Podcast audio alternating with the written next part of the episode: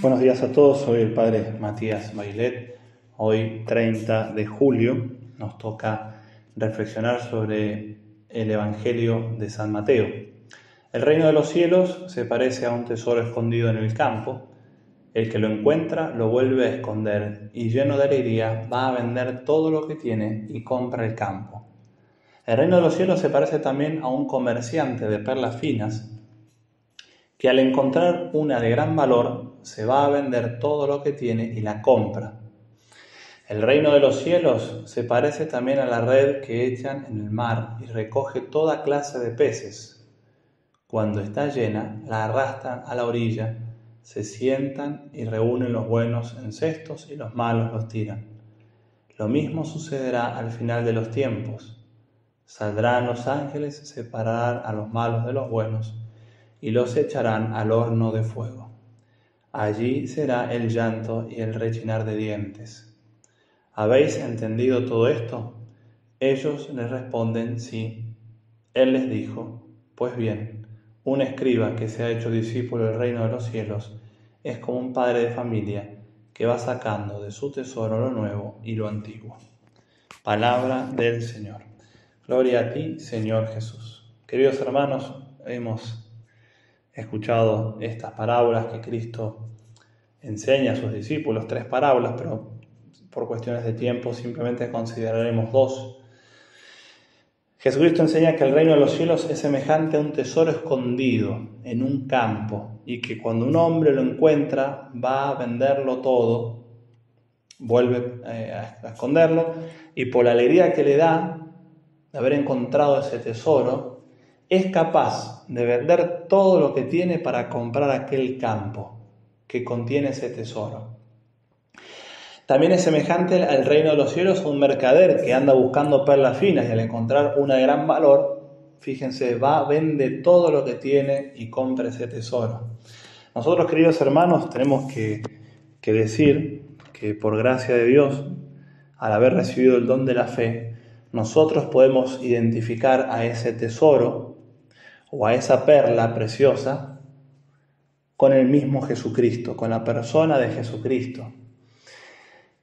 Y, sobre todo nosotros consideramos como ese tesoro, ese gran tesoro, esa perla preciosa con la persona de Jesucristo, por la alegría que da la persona de Jesucristo. ¿Y, de, qué, de qué alegría estamos hablando? De haber encontrado ese tesoro, de haber encontrado a Jesucristo, de habernos, así, de habernos sido de haber sido hallados por Jesucristo. Uno puede pensar, con, eh, puede traer a colación, en, cuando lee esta, esta parábola, estas enseñanzas de Jesucristo, por ejemplo, la, si hemos sido personas que se han convertido, que Jesucristo nos haya llamado después de una vida de, de, de haber estado alejados de mucho tiempo, de estar alejados de Dios, y que Jesucristo vuelve en búsqueda de esa, de esa oveja descarriada, de esa oveja perdida, la carga sobre sus hombros y la trae al redil. La alegría de haber encontrado a Jesucristo. O uno también puede ir pensando, uno puede también pensando, por ahí personas que, que no han vivido lejos de Jesucristo, que gracias a Dios han recibido una buena formación, un ambiente católico, cristiano desde su niñez, desde sus primeros pasos, y toda la vida han vivido bajo el manto, digámoslo así, de, la iglesia, de Jesucristo, de sus enseñanzas.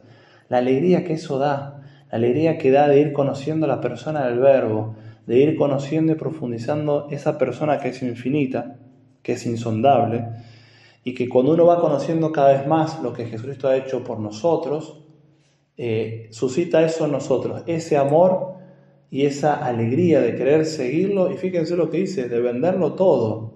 Por eso, cuando uno realmente tiene ese contacto con Jesucristo, nace interiormente ese deseo de, dejarlo todo, de dejar aquellas cosas que me alejan de Jesucristo, de quitar todos aquellos impedimentos que me alejan de la vida de Jesucristo, aquellos eh, escaramuzas que no permiten que yo viva esa intimidad con Jesucristo. Por eso un verdadero contacto con Jesucristo implica un cambio de vida, eh, implica un cambio, un cambio radical de vida en nuestras vidas, valga la redundancia. Es darse cuenta eh, del valor que tiene este tesoro que es, por ejemplo, la gracia santificante, de que Jesucristo nos haya, nos haya dejado los sacramentos, el bautismo, la confirmación, la Eucaristía, el perdón de nuestros pecados, el sacerdocio. ¿Qué sería si no hubiese sacerdotes? No habría Eucaristía. Y sin Eucaristía tampoco hubiese sacerdotes.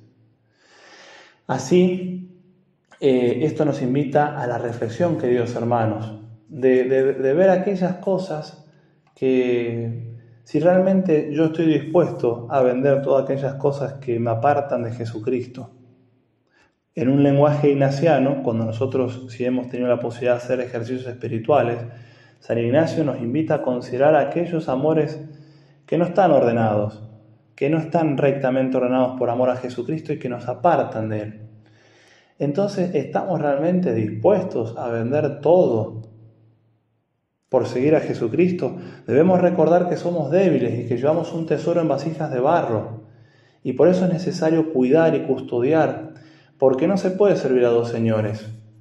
No se puede servir a dos señores porque se servirá a uno y se menospreciará a otro, al otro.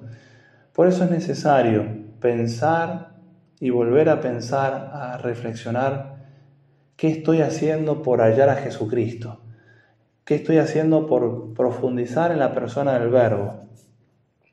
La denuncia a todo por el reino debe permanecer en la disposición de nuestra alma pero también debe estar la disposición del ánima de abrazar aquellas cosas que Cristo quiere que abracemos, para abrazar, perdón, para cumplir su voluntad, para servirlo, para alcanzar el reino de los cielos, teniendo siempre presente esto, que Jesucristo es el único Señor que debe ser servido y es el único Señor que no esclaviza, porque los otros señores, a veces cuando el hombre los busca como fin, las riquezas, los honores, los bienes materiales, los placeres, etc.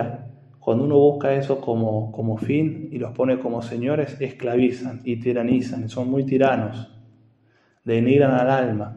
Por eso Jesucristo es el único Señor que merece ser servido, porque es el único que tiene palabras de vida eterna, es el único que, que no esclaviza. Por eso, queridos hermanos, la parábola de hoy nos invita a reflexionar nuevamente de lo que nos pone de cara a la eternidad, de lo que realmente vale la pena, de que es necesario y es menester seguir a Jesucristo, es necesario y menester eh, no, no entregarse a cosas que sean escaramuzas, que las realidades temporales pasan y qué rápido que pasan.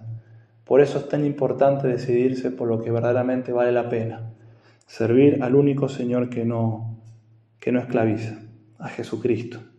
Que la Virgen nos conceda la gracia de poder servir a Jesucristo con nuestras vidas. Que la Virgen nos bendiga.